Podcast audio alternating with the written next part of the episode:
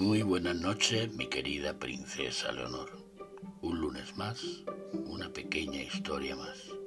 Una pequeña historia de los padres del desierto. Dicen que uno de los monjes de Zeta cometió una falta grave y llamaron al ermitaño más sabio para que pudiera juzgarla. El ermitaño rehusó, pero insistieron tanto que terminó yendo.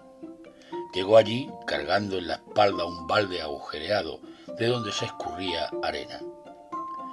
Vine a juzgar a mi prójimo, dijo el ermitaño al superior del convento.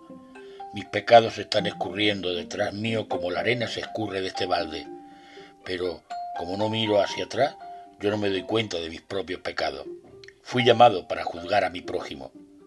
Al escucharlo, los monjes desistieron de aplicar el castigo buenas noches, mi querida princesa Leonor.